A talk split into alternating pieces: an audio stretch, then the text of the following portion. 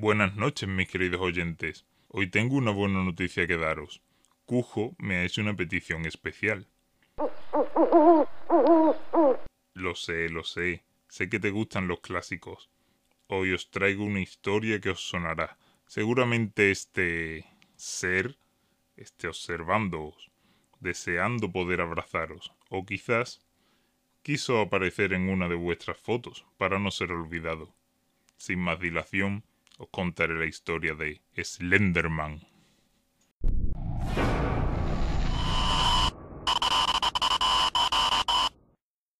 Muchos dicen que estoy mal, pero no lo estoy. Muchos dicen que soy diferente, pero no lo soy. Muchos dicen que estoy loca, pero no lo estoy. Me siento sola, camino sola, sin nadie que me consuele y sin nadie que me ame. Yo solía ser normal, como tú. Es curioso porque siempre he odiado ser parte de lo normal, y debes apreciar lo que tienes, y rezar para que nunca tengas que sentir lo que siento. Soledad, odio, depresión, abandono, traición.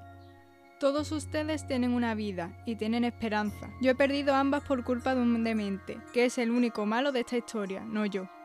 Él me arrebató la vida que construí con mis manos, mi esperanza y mi todo. Me dejó hecha una mierda después de hacer su maldito experimento. Me dio la bienvenida con los brazos abiertos. Me prometió una nueva vida, mejor que la que había vivido antes.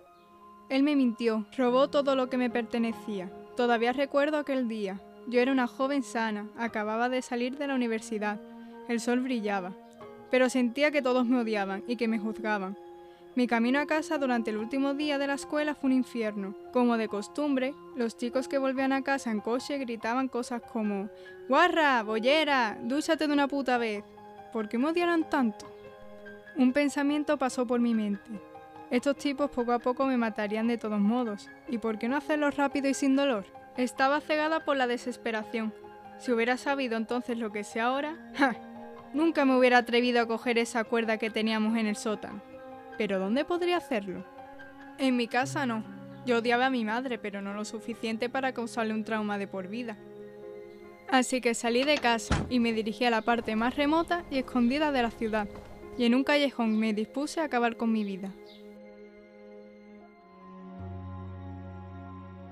Joven, ¿qué estás haciendo? Ponerle fin a esto. ¿Estás loca? Ven, ven conmigo. Creo que puedo ayudarte. ¿Ayudarme? Si no eres más que un anciano, déjame morir en paz de una puta vez. Ahora no puedo hacer eso. Dijo con voz ronca y me agarró del brazo. Ven. Cuando luché, el anciano tiró con más fuerza. Me caí y él volvió a sujetar mi mano. Rápidamente me arrastró dentro de un edificio, cerrando la puerta detrás de nosotros. Joven, creo que puedo ayudarte. Sé cómo te sientes. Por favor, escúchame. Eres un desgraciado. ¿Qué quieres? Te escucharé porque no me queda más remedio, pero que sea rapidito. La vida es algo precioso. Pero, ¿qué dirías si yo te ofrezco una vida nueva y totalmente gratis? Yo diría que dónde coño me inscribo. Bueno, he estado haciendo algunas investigaciones sobre la anatomía humana, y después de unos cuantos experimentos, creo que he dominado la manipulación genética. Creo que puedo convertirte en lo que desees, claro, bajo ciertas circunstancias. ¿Como cuáles? Bueno, antes que nada, una firmita por aquí. ¿Qué pasa si no quiero? Bueno, en eso radica la segunda circunstancia. Tú no tienes elección. ¿Cómo? Ya has oído, querida amiga, no tienes elección. Sacó una jeringuilla con un líquido verde. Ahora quédate quieta. Traté de correr, traté de gritar, pero él me tomó y me clavó la aguja en el cuello. Entonces todo se volvió negro. Me desperté en una cámara de cristal y por alguna razón estaba vestida con un traje de chaqueta y mi figura había cambiado. ¿Y mis curvas? ¿Y mis pechos? Segundos después de despertar, él entró en la habitación con una bata de laboratorio. Hola, mi querida amiga. ¿Has dormido bien? ¿Dónde estoy?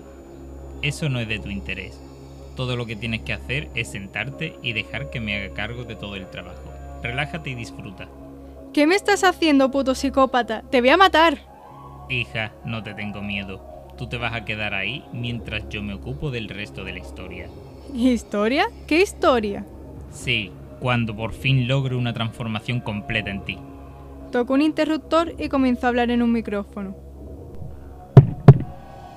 Probando, probando. Bueno, Ahora comenzaremos el experimento 84B.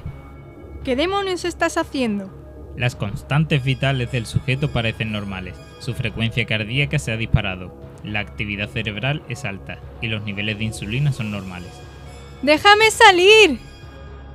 Listo para comenzar el experimento.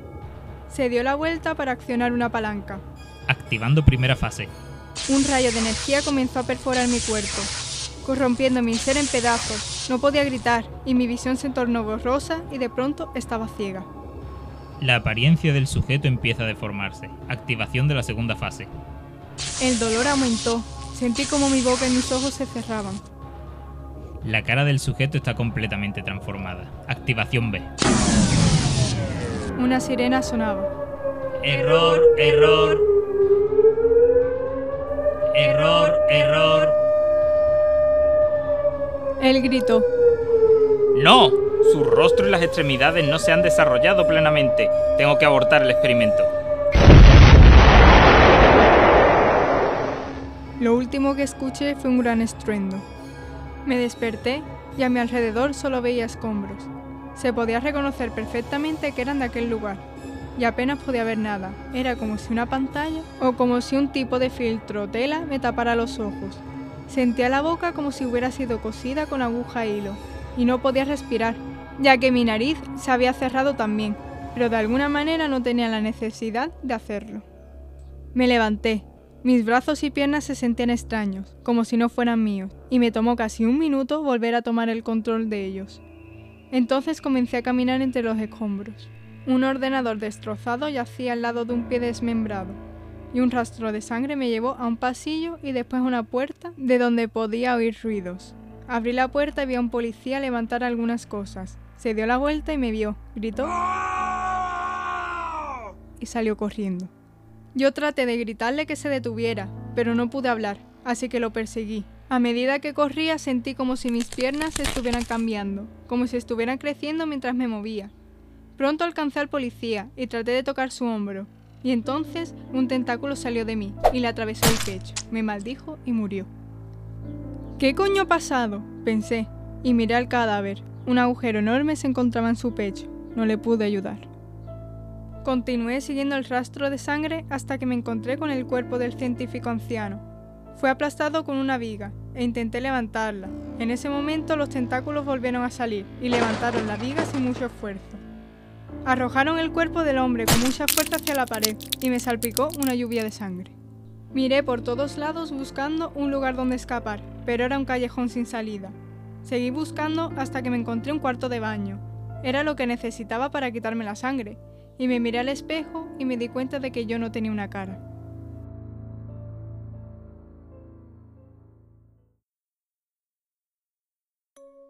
Vivo en las pesadillas de adolescentes y adultos, todo por culpa de ese maldito.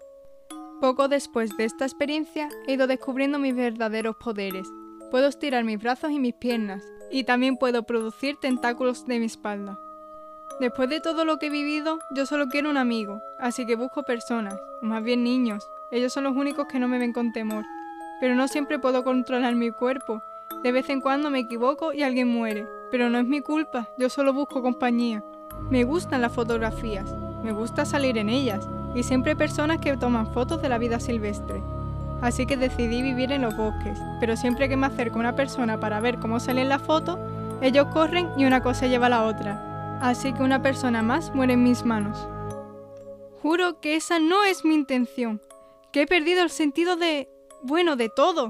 Ya no sé cómo ser una persona, las cosas siempre son malas alrededor de mí y parece que siempre voy a matar a alguien.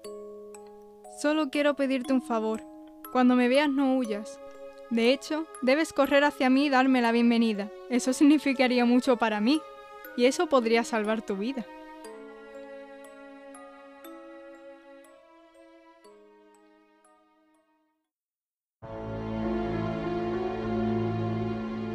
Bien? ¿Qué os ha parecido? A Cujo parece que le ha gustado. ¿Qué me decís vosotros? La noche es larga y alberga horrores, pero vosotros os encontráis en un lugar seguro, ¿verdad? ¿O no? Nos encontraremos en vuestros sueños, dulces pesadillas.